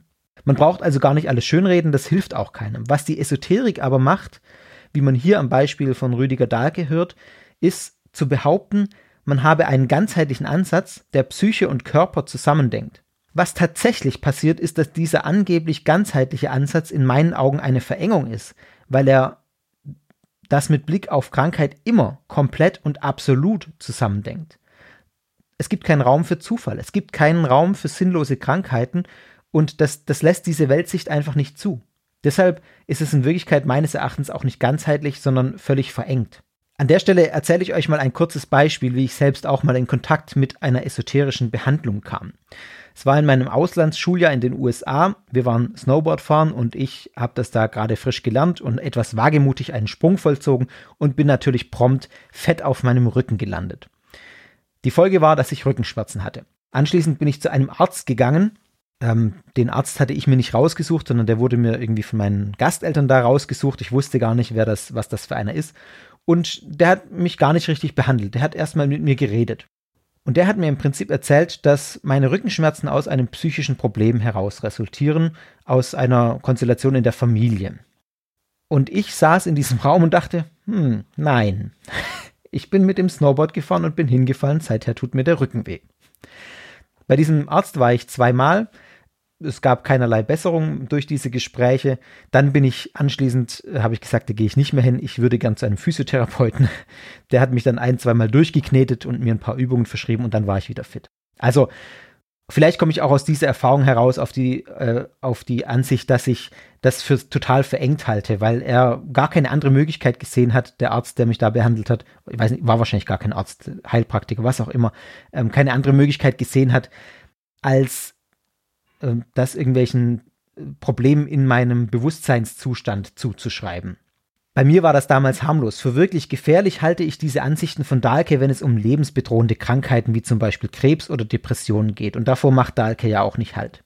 Wenn man dann statt wissenschaftlich medizinisch erwiesener Behandlungsmethoden und Medikationen auf Menschen einredet und sagt, das hat alles mit einem Inneren zu tun, wir gehen jetzt mal auf die Sinnsuche, dann ist es wirklich gefährlich. Zumal manche Krankheiten, die lebensgefährlich sind, wie Depressionen, wirklich auch gut behandelbar sind, medikamentös einstellbar sind, wenn man das richtig macht. Wie gesagt, ich halte viel davon, das mit in den Blick zu nehmen, diese psychosomatische Seite, die eine oder andere Krankheit ähm, daraufhin auch abzuklopfen. Aber ich bin da jetzt kein Experte, das ist jetzt ein Gerede von mir.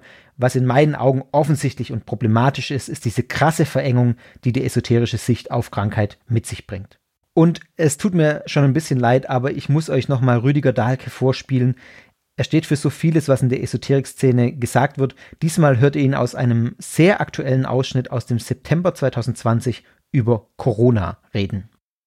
Ja, wir können jetzt weiter darauf setzen, die Viren auszumerzen. Ist noch nie gelungen. Und mh, mm, ja, Frau Merkels einzige Hoffnung ist es, und alle, die wie Sie sich eins fühlen mit der Pharmaindustrie, wir können nichts machen.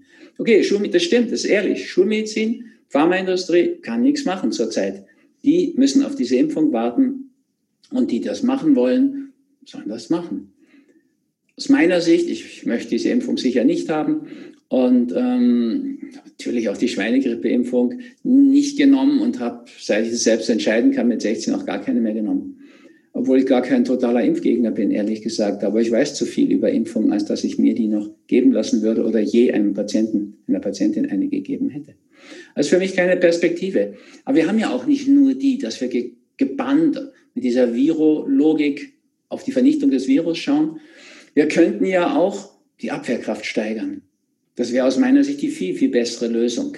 Ja, das ist ja schon ein alter Streit in der Medizin zwischen Louis Pasteur, der gegen die Erreger unterwegs war ein Leben lang, ein, Forscherleben lang. Auf der anderen Seite ein Professor Antoine Béchamp, der hat schon damals gesagt, germe rien, le terrain est tout. Also das, der Erreger ist nichts, das Terrain ist alles. Und erst auf seinem Totenbett hat Louis Pasteur diesen Satz von seinem Gegner wiederholt und anerkannt. Das hat auf die Medizin keine Auswirkungen mehr gehabt, leider. Die sind mit ihrer Virologik hängen geblieben, wie wir das jetzt heute so, ich finde, tragisch für unsere Gesundheit, aber auch für unsere Wirtschaft erleben. Aber statt auf die zu projizieren, das bringt uns auch nichts, das bringt uns auch überhaupt nicht weiter, ehrlich gesagt. Ja, also entweder die, die wissen es wirklich nicht besser, dann sind sie dumm, weil selben Fehler zweimal gemacht. Frau Merkel, Herr Drosten haben ja schon bei der Schweinegrippe genauso daneben gelegen. Also, aber auch dumme Leute muss man sich ja auch nicht drüber erheben, dann brauchen sie Mitgefühl. Oder sie haben irgendeine Agenda und sind böswillig, was ich nicht hoffe, aber könnte ja fast sein, dann brauchen sie erst recht unser Mitgefühl, weil sie ihr Karma belasten. Was könnten wir denn tun? Wir können für uns gar nichts beim Virus tun. Wir können den ja gar nicht vernichten. Also wir haben aber die Wahl, unser Immunsystem zu stärken. Ja, was passiert jetzt hier in diesem Ausschnitt? Ich musste schwer schlucken, als ich das gehört habe. Hier wird ganz klar die Schulmedizin gegen die esoterische Medizin in Anführungszeichen ausgespielt. Merkel wird mit der Pharmaindustrie identifiziert. Ihr wird unterstellt, mit der Pharmaindustrie unter einer Decke zu stecken. Und dann sagt er Sätze wie, obwohl ich kein totaler Impfgegner bin, aber ich weiß zu viel über Impfungen, als dass ich mir die noch geben würde. Also, ich muss jetzt mal so offen reden, wie hinterlistig ist das denn?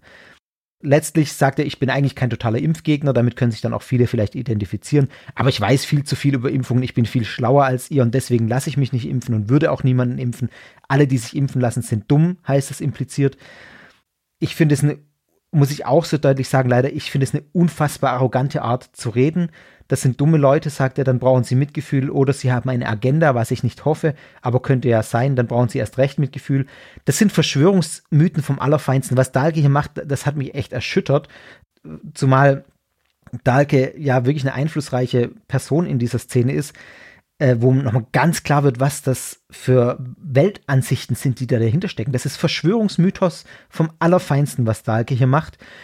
Äh, und dann auch mit Blick auf Impfungen sagt, viel besser wäre es, die Abwehrkräfte zu stärken. Wo ich mir an den Kopf gefasst habe, so, natürlich hätte man bei Pocken mal mehr heiße Zitrone getrunken. Also, ja, äh, ich musste den Kopf schütteln, eins um, ein ums andere Mal. Und ich sage das auch hier so deutlich, weil das wirklich, wirklich gefährliches Zeug ist. Gerade mit Blick auf Corona kostet das zurzeit Menschenleben. Da kosten solche Aussagen von einflussreichen Esoterikern wie Dahlke einfach Leben. Man kann es nicht anders sagen, man darf es nicht anders sagen. Das hat mit Neutralität oder Objektivität nichts zu tun. Man muss das einordnen und man muss ganz klar sagen, aus wissenschaftlicher Sicht ist das kompletter Blödsinn. Punkt.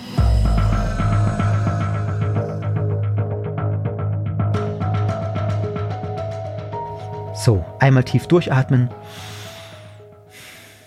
Genug aufgeregt.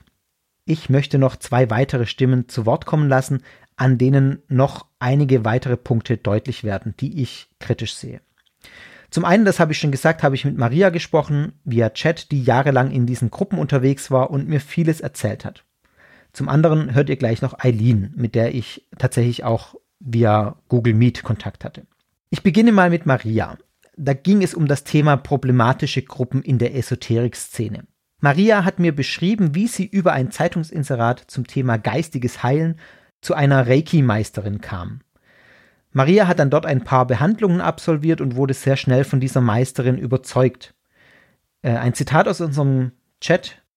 Der Satz, ich zeige dir einen Weg, wie du dich selbst heilen kannst, hat mich so beeindruckt.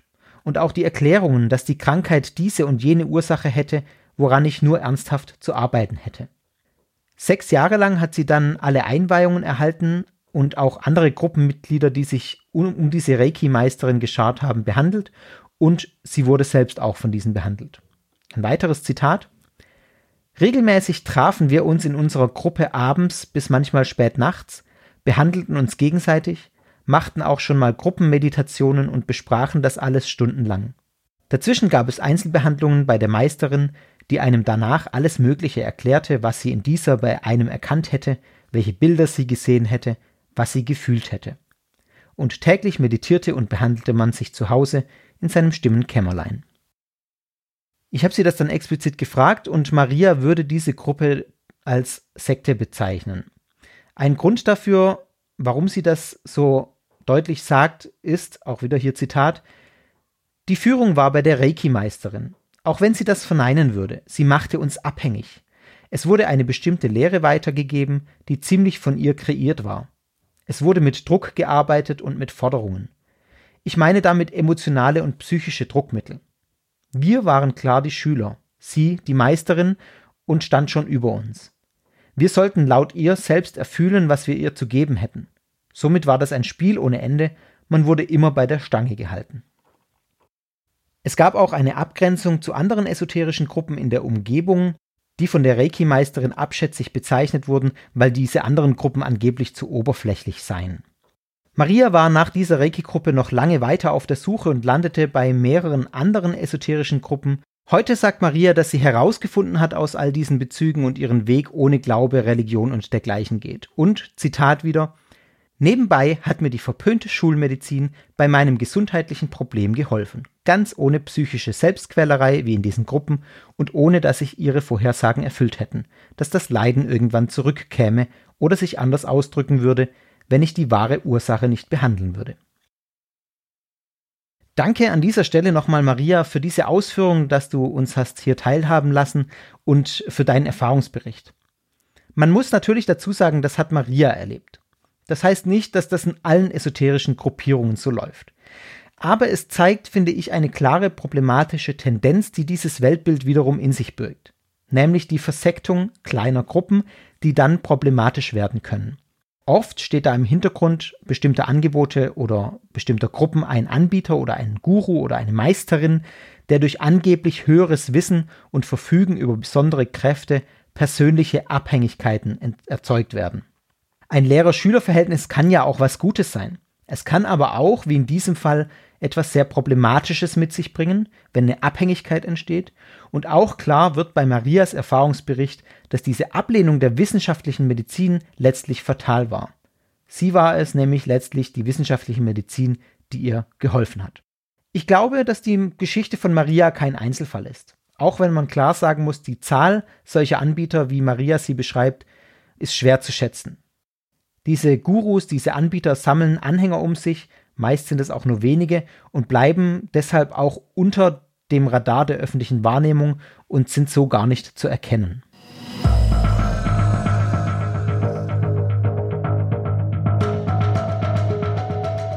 Wir haben das Thema, auf das ich jetzt noch mal ganz kurz eingehen möchte, gerade beim letzten Ausschnitt, den ihr von Rüdiger Dahlke zum Thema Coronavirus gehört habt, schon mal angerissen. Ich möchte euch aber noch an einem weiteren Gespräch teilhaben lassen, das ich geführt habe und das genau dieses Problem auch noch mal etwas weiter beleuchtet, nämlich die Frage, inwieweit Esoterik und Verschwörungsmythen miteinander in Verbindung zu bringen sind. Verschwörungsmythen haben sehr oft einen antisemitischen Hintergrund, deswegen schwingt da auch immer die Frage gleich mit, wie weit rechtes Gedankengut da mit reinspielt. An dieser Stelle empfehle ich euch, habe ich glaube ich schon mal getan, den Podcast Verschwörungsfragen von Michael Blume, Religionswissenschaftler und Antisemitismusbeauftragter in Baden-Württemberg. Er arbeitet da wirklich sehr viele Dinge in diese Richtung heraus und es ist ein sehr hörenswerter Podcast.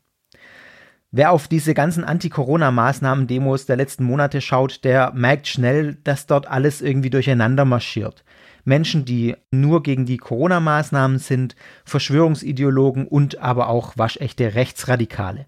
Und man muss sagen, ja, es gibt Verbindungen zwischen der Esoterik und all diesen Dingen. Wer auf YouTube mal schaut, auf entsprechenden Esoterik-Kanälen oder verschwörungsideologischen Kanälen, der findet da häufig Überlappungen.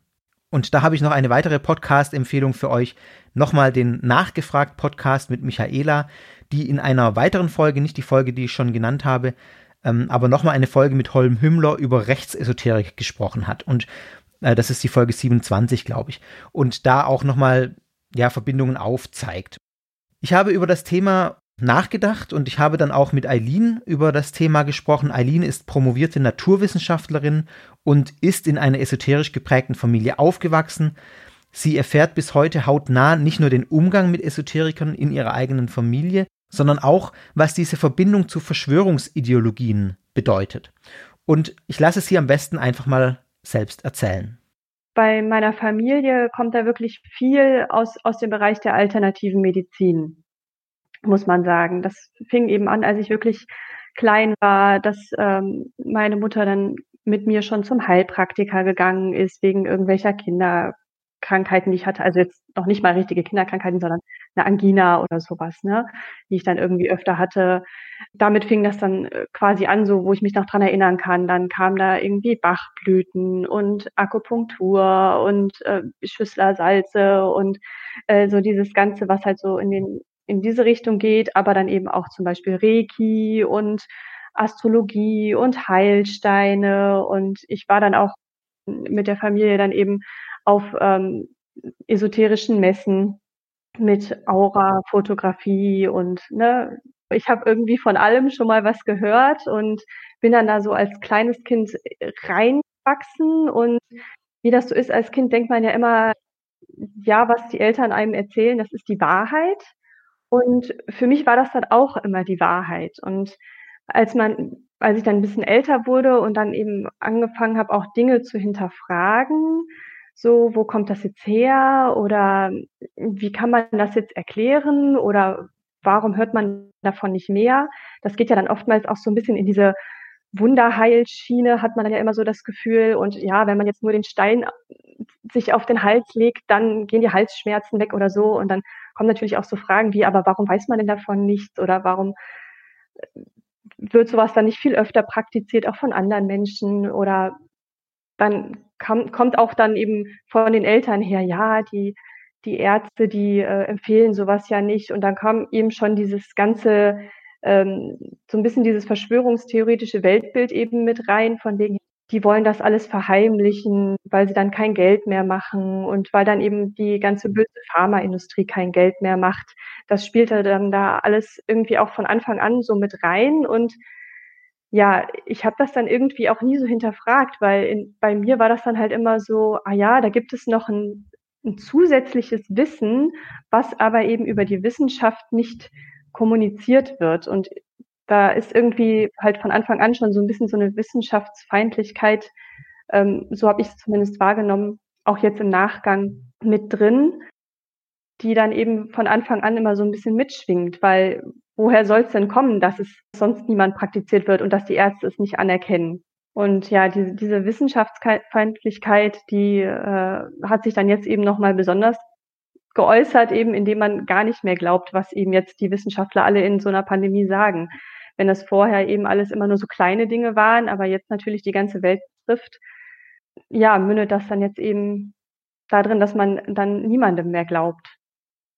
Sie beschreibt das sehr anschaulich, finde ich, wie der Weg über die alternative Medizin geführt hat und schließlich das esoterische Weltbild dazu geführt hat, zu misstrauen, grundsätzlich zu misstrauen. Die Idee, dass die Pharmaindustrie zum Beispiel was verheimlichen möchte und wie das alles dazu führt, dass jetzt in der Corona-Pandemie auch besonders deutlich diese Skepsis bzw. diese komplette Ablehnung der Wissenschaft durchbricht, getriggert wird. Das ist exakt das, was wir gerade in dem Ausschnitt von Rüdiger Dahlke auch gehört haben und exakt das, was Dahlke auch befeuert. Ihr hört nochmal Eileen. Ich sehe jetzt auf jeden Fall ganz stark diesen Zusammenhang von Verschwörungsmythen und eben diesen ganzen Esoterik, alternative Medizin, Bereich, das, was jetzt quasi in der, in der Corona-Pandemie so hochgekocht ist, ist mir jetzt auch in dem Sinne erst richtig bewusst geworden. Obwohl das im Prinzip vorher schon da war in meiner Familie. Und, aber das ist mir erst jetzt bewusst geworden, dass es eben diese Tendenzen dahin vorher schon gab und dass es jetzt eben durch diese Corona-Pandemie so getriggert wurde, dass das jetzt im Prinzip auch äh, der Staat abgelehnt wird, so in diese Richtung und ne, Lügenpresse und man kann ja niemandem mehr glauben und, und ich glaube aber halt, dass, dass die Grundzüge davon eben getriggert durch vor allen Dingen auch durch die alternative Medizin, die ja eben auch stark irgendwie verwoben ist mit der ganzen Esoterik, dass das das eben getriggert hat.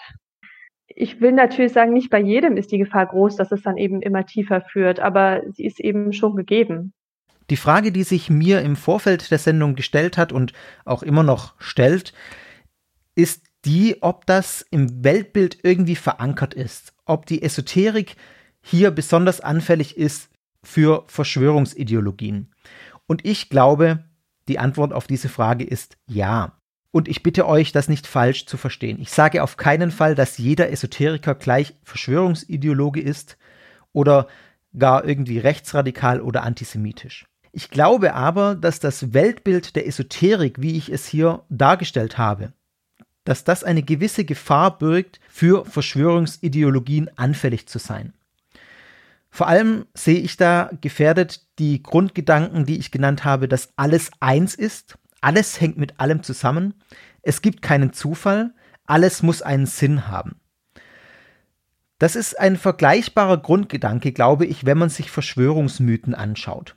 Verschwörungsmythen, die an geheime Mächte glauben, die im Hintergrund wirken, die alles steuern und die bestimmte Interessen haben. In diesem Weltbild kann es eben kein sinnloser Zufall sein, dass das Coronavirus vom Tier auf den Mensch übergesprungen ist. Da muss mehr dahinter stecken. Das muss einen Grund haben. Ganz abgesehen davon, dass, das sei an der Stelle nur kurz angerissen, man bei Blavatsky in der Theosophie auch richtiggehend inhaltliche Bezüge zu einem rechten Weltbild findet. Blavatsky hat eine Lehre entwickelt von der Wurzelrasse. Wenn ich das richtig überblicke, ist es zwar umstritten, inwieweit die Theosophie oder diese Lehre selbst rassistisch gewesen sei, aber es ist auf jeden Fall eine Grundlage, die gelegt ist und es ist eine Grundlage, an die Rassisten später auch angeknüpft haben.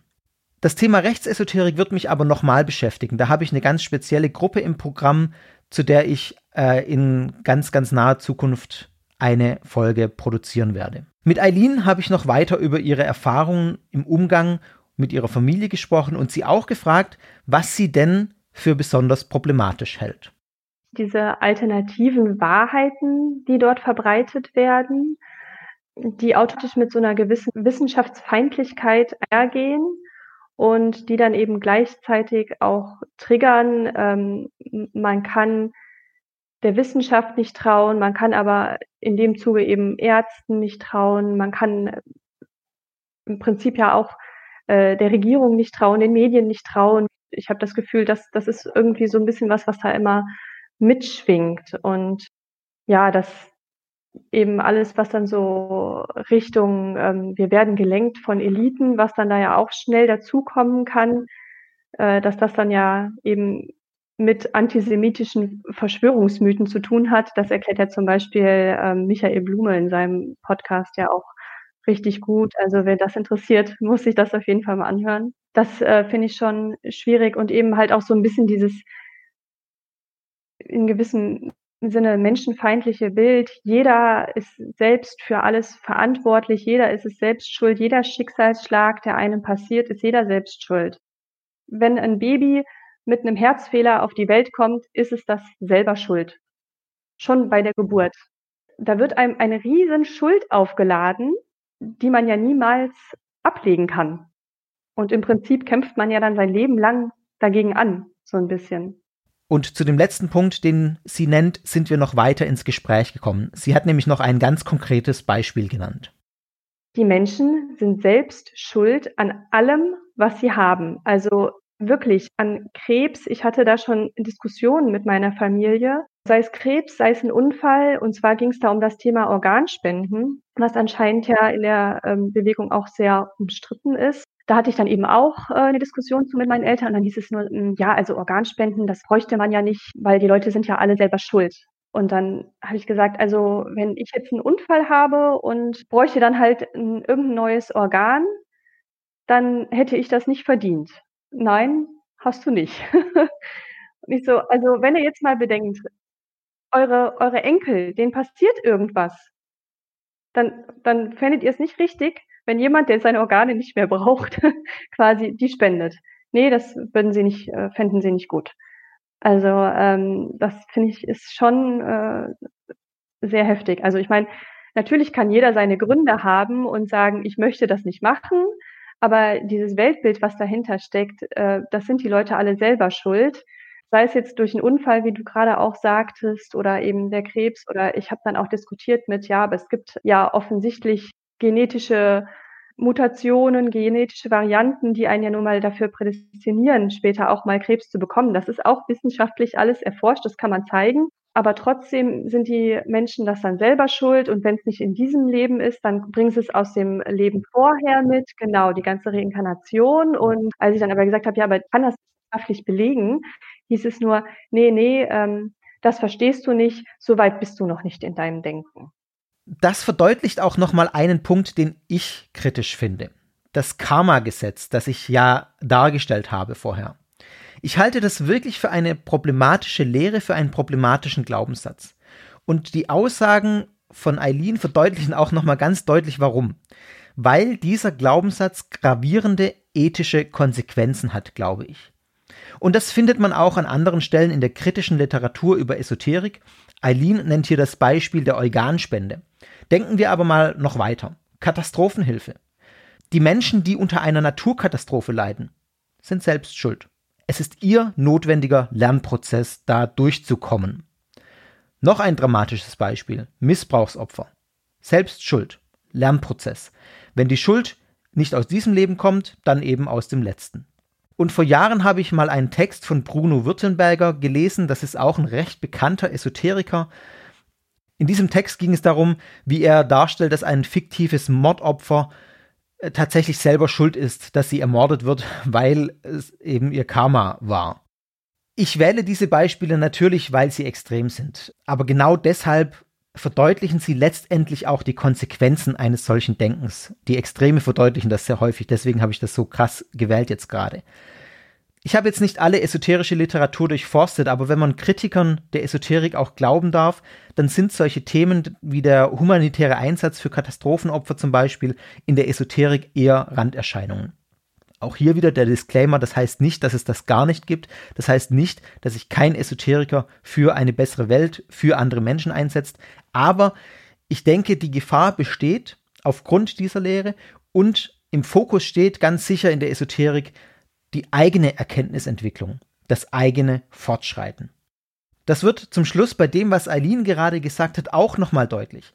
Wenn das Weltbild nämlich dann kritisiert wird, das esoterische Weltbild, dann wird gekontert, du bist noch nicht so weit.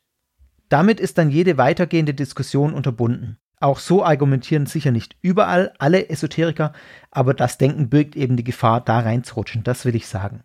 Zu guter Letzt habe ich mir noch die Frage gestellt und das dann auch Eileen als promovierte Naturwissenschaftlerin gefragt, warum studierte Ärzte und Professoren, die gibt es ja unter den Esoterikern, warum die solches esoterisches Gedankengut verbreiten und damit tatsächlich, was ich ja auch schon gesagt habe, wissenschaftlich nicht haltbare Behauptungen, von denen sie auch wissen müssten, aufgrund ihres Hintergrundes, dass die wissenschaftlich nicht haltbar sind, dass sie die dann als Fakten verbreiten.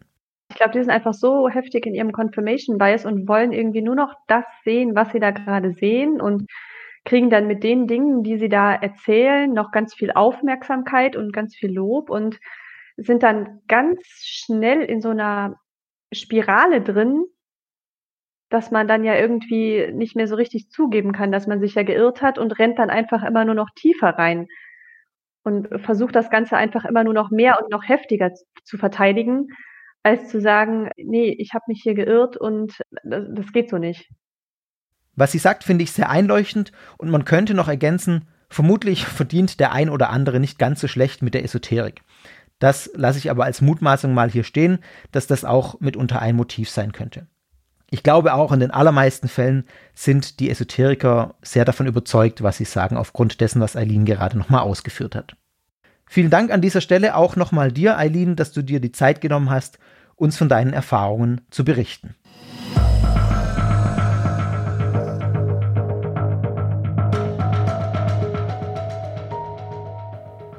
So, zumindest gefühlt war das jetzt wieder eine Mammutfolge, auch wenn sie von der Länge her, ich denke, ich kann es noch nicht genau sagen, aber unter zwei Stunden wahrscheinlich ist. Die Esoterik keine Sekte, keine einzelne problematische Gemeinschaft, sondern eine Weltanschauung, die ich euch jetzt einmal in dieser Folge skizziert habe und auch problematisiert habe. Ihr müsst natürlich bei meiner Problematisierung nicht überall mitgehen, vielleicht habt ihr noch andere Punkte, die ihr problematisch findet, aber ich hoffe, euch sind zumindest die Argumente, warum ich so einiges problematisch sehe, deutlich geworden, warum ich sogar manches für wirklich gefährlich halte. Gerade was die körperliche Unversehrtheit betrifft.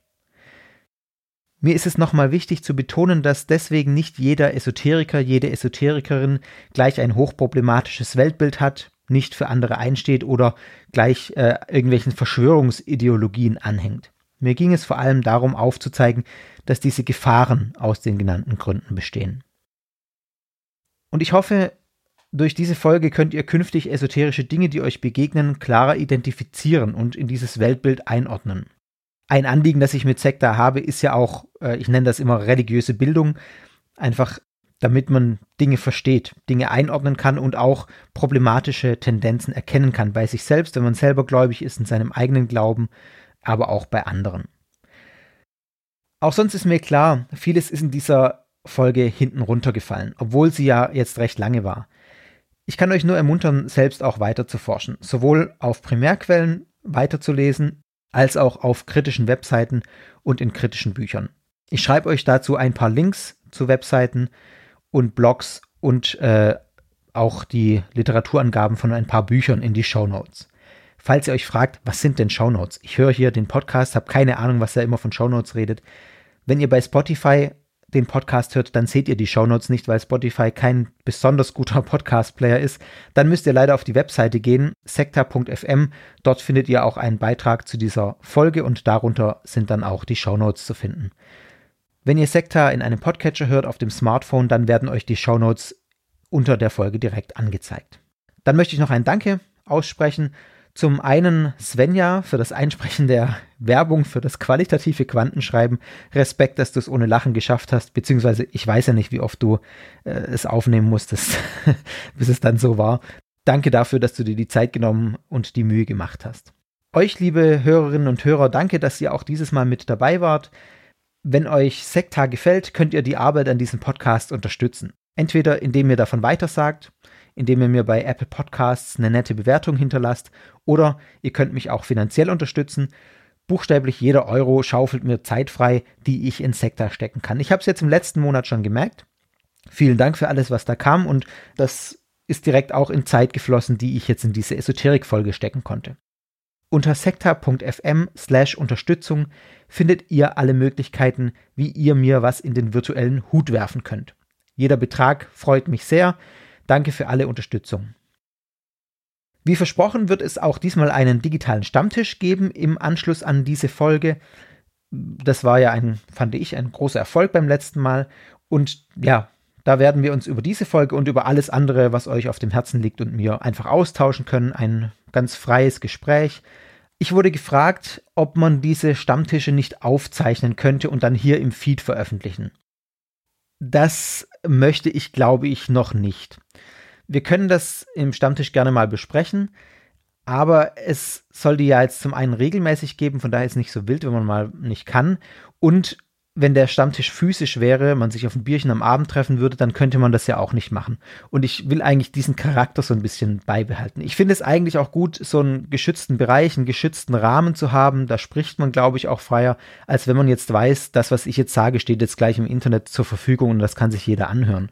Und ich will eigentlich niemanden verschrecken, der das nicht will. Ich weiß, dass es einige gibt, die sich dann auch nicht äußern würden von daher, wir können gerne mal drüber reden, aber ich tendiere schon stark dazu, das nicht zu machen. Vielleicht kann man mal ein anderes Format machen, wo, wo das dann explizit mit dabei ist, aber diese Stammtischrunden finde ich eigentlich gerade in ihrer Abgeschlossenheit äh, sehr attraktiv. Der nächste Stammtisch, ähm, ganz sicher erstmal unveröffentlicht, findet am 22. Januar um 20.30 Uhr statt. Am 22. Januar um 20.30 Uhr.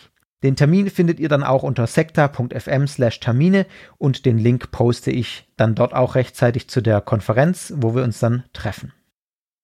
Und wenn ihr mir in den Social Media folgt, bei Twitter at Podcast, bei Instagram at Podcast, dann werde ich auch rechtzeitig vor dem Termin dort nochmal dran erinnern. In diesem Sinne sage ich Tschüss und wir sind noch nah genug am Neujahr, dass ich euch ein möglichst schönes Jahr 2021 wünschen möchte. Ich wünsche euch, dass viel von dem, was ihr euch für dieses Jahr vorgenommen habt und wünscht, in Erfüllung geht. Ich trage meinen Teil dazu bei, indem ich es euch qualitativ in die Quanten schreibe, damit es eurem Karma hinzugerechnet wird. Oh, ihr merkt schon, die Esoterik-Folge hat mir nicht so gut getan. Bis bald bei Sekta, euer Fabian.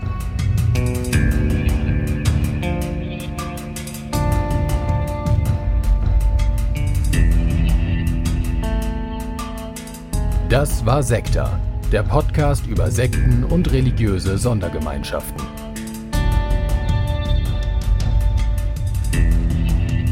Sekta ist Teil des Ruach Jetzt Netzwerks.